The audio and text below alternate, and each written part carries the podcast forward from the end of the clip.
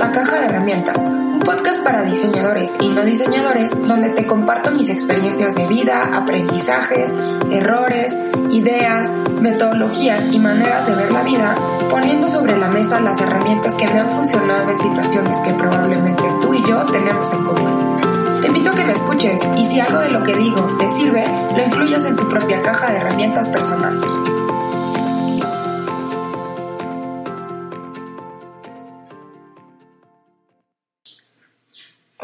Hola, ¿cómo estás? Soy Alejandra Villegas y muchísimas gracias por estar aquí. Hoy quiero platicarte sobre algo que muchas veces en mi vida me ha pasado y que creo que fue hasta los últimos años cuando me hice consciente y empecé a, a entender cómo es que sucedía y también cómo podía hacerme la vida más fácil. Eh, la cuestión es esta. Mm, cuando estudias diseño, y, yo lo he escuchado también en otras áreas creativas, siempre te dicen que tienes que pensar fuera de la caja. Esto significa que tienes que buscar ideas súper distintas, súper disruptivas, innovadoras, que nunca nadie las haya planteado y que de alguna manera es así como se mide o te mide en el nivel de creatividad, innovación y originalidad. Y es así como, como se mide tu valor como diseñador o como persona creativa, ¿no? Así que de alguna manera esta búsqueda de salir de la caja se vuelve una meta constante, inalcanzable, pero también incansable, porque siempre hace falta algo, porque siempre hay alguien afuera resolviendo el mismo problema que tú con otros recursos, y por lo tanto o lo hace más rápido o lo hace de una manera más fácil o tiene mucho más recursos para ser más eficiente.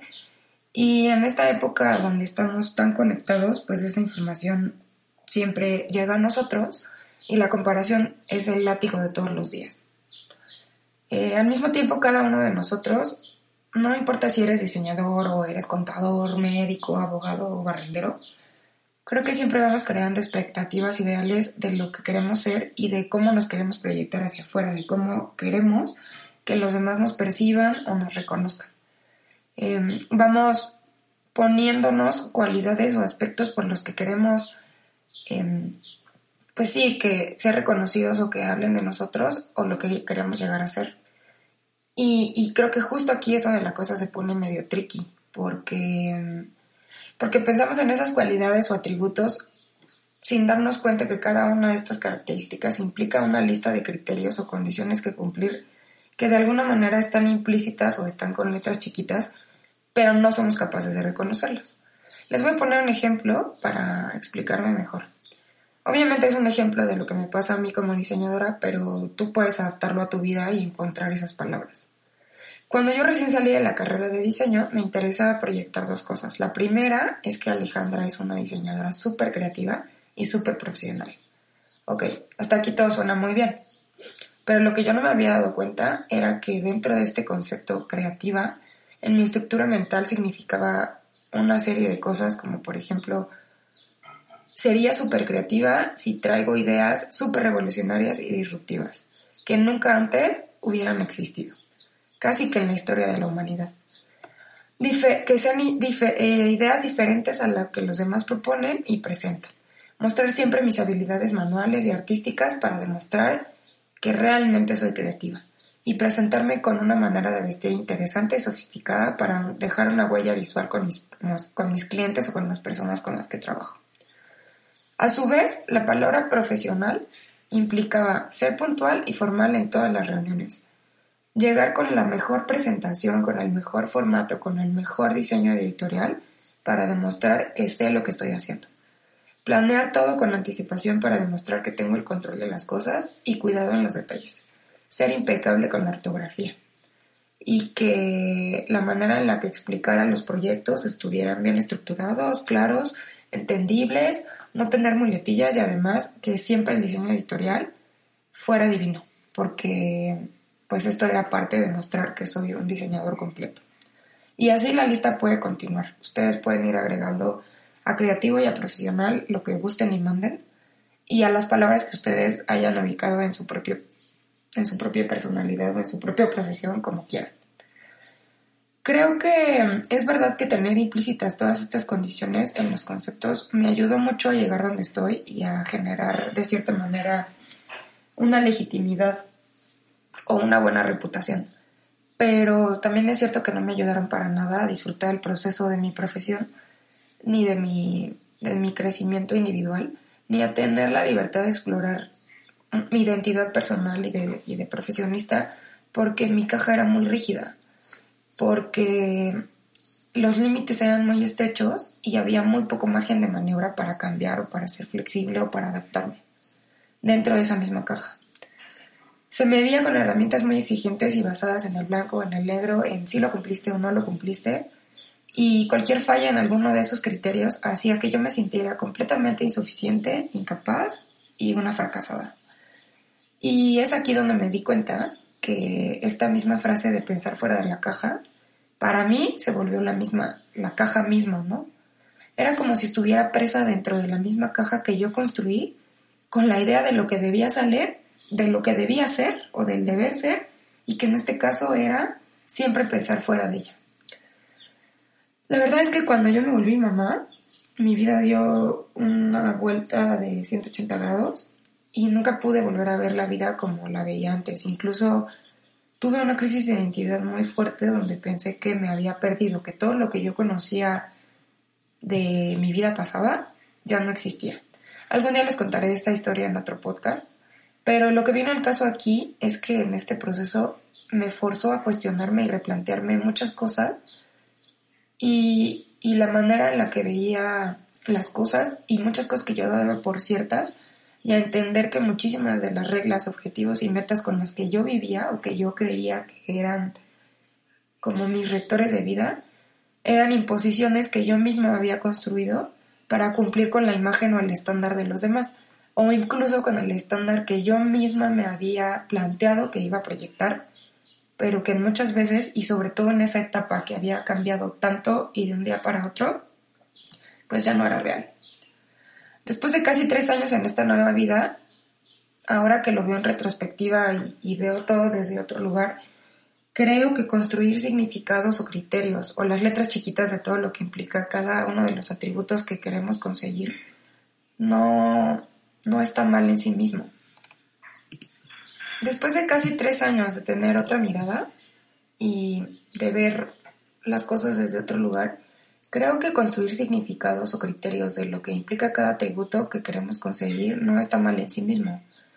Lo que me parece muy peligroso es que la mayoría de las veces no somos conscientes de que esos conceptos tienen sus letras chiquitas y por lo tanto, si no sabemos reconocerlas, es mucho más difícil revisarlas a detalle para saber si todavía aplican para nosotros, si siguen vigentes, si ya caducaron y si siguen siendo lo que en realidad queremos y el nivel de, de importancia que tiene para nosotros. Me ha pasado que me buscan muchos clientes para un proyecto y yo llego con los viejos términos de lo que significa ser creativo y me exijo demasiado cuando me doy cuenta que ellos realmente están buscando solamente una diseñadora que pueda entender lo que quieren, que les proponga muebles para su casa de buen gusto y que sean viables a nivel precio y a nivel el espacio que tienen. No están esperando más, no están esperando los muebles disruptivos que se van a mandar a hacer, ni unos muebles futuristas. Eso es lo único que quieren. Me ha pasado también que llego a reuniones muy profesional con mi presentación impresa, vestida súper bien, incluso de tacones, que para mí es un dolor. Y llego muy puntual y al final a los clientes se les olvida la reunión o una vez me recibieron en la banqueta porque se les olvidaron las llaves de la oficina. Y ahí pues he aplicado la de tener la reunión en la banqueta porque a mí tampoco me parece profesional hacer un berrinche porque no me pasaron o las cosas no fueron como esperaba. Lo que te quiero decir es que hoy por hoy para mí es más importante que esas cualidades contengan significados lo suficientemente amplios para que me den libertad de maniobra, de cometer errores, de seguir aprendiendo, de pedir ayuda, de conocer a otras personas y saber que esas cualidades son vigentes en muchas situaciones, proyectos y espacios distintos. Para mí ahora ser creativa significa poner sobre la mesa caminos que los clientes no hubieran visto solos, sin importar si son solo innovadores o disruptivos solo en su entorno. Es decir, si es unas si son soluciones que ellos nunca antes habían visto, aunque para mí ya sean conocidos o yo ya sepa que en Finlandia ya eso existe, eh, si a ellos les resulta creativo, innovador, diferente y que les está resolviendo un problema, pues ya cumple con mi criterio. Y para mí profesional ahora significa mostrar que di mi mejor esfuerzo, no quedarme con nada en las manos, poner mis talentos al servicio de los demás y también reconocer cuando hay algo que no sé hacer, ser humilde para pedir ayuda y ser muy respetuosa y considerada con los tiempos y necesidades de los demás, o sea, sobre todo de las demás personas involucradas, y también ser muy honesta con el tema del dinero y los alcances de los trabajos en los tiempos que se están pidiendo. He aprendido también a verme como soy, a reconocer que esta imperfección que durante muchos años me daba miedo mostrar y que yo me esforzaba muchísimo por ocultar, hay cosas que me han ayudado a sobrevivir. O sea, hay cosas dentro de esta imperfección y de estas cosas que yo he querido ocultar que también me han ayudado a sobrellevar los imprevistos. Y lo más bonito ha sido que cuando me he permitido echar mano de esos recursos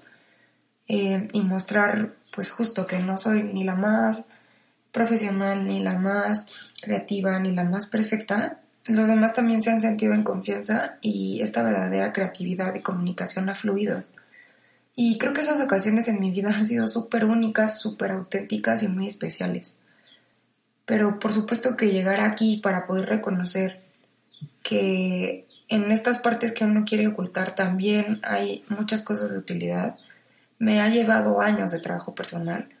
y sobre todo de, muchas veces estar en el suelo donde no me ha quedado de otra más que mostrarme vulnerable y perderle el miedo, saber que al final mi valor personal no está en lo que hago, ni cómo lo hago, ni en lo que sé, ni en los resultados, sino en una mezcla extraña de elementos entre lo que yo soy, lo que hago a través de lo que soy, lo que sé y cómo eso se conjunta con con todo lo que está dentro de mí. Y bueno, pues al final esto se alargó un poquito más de lo que yo hubiera querido, pero espero que este podcast te haya aportado algo con lo que tú puedas quedarte. Y muchas gracias por estar aquí de nuevo. Hasta la próxima.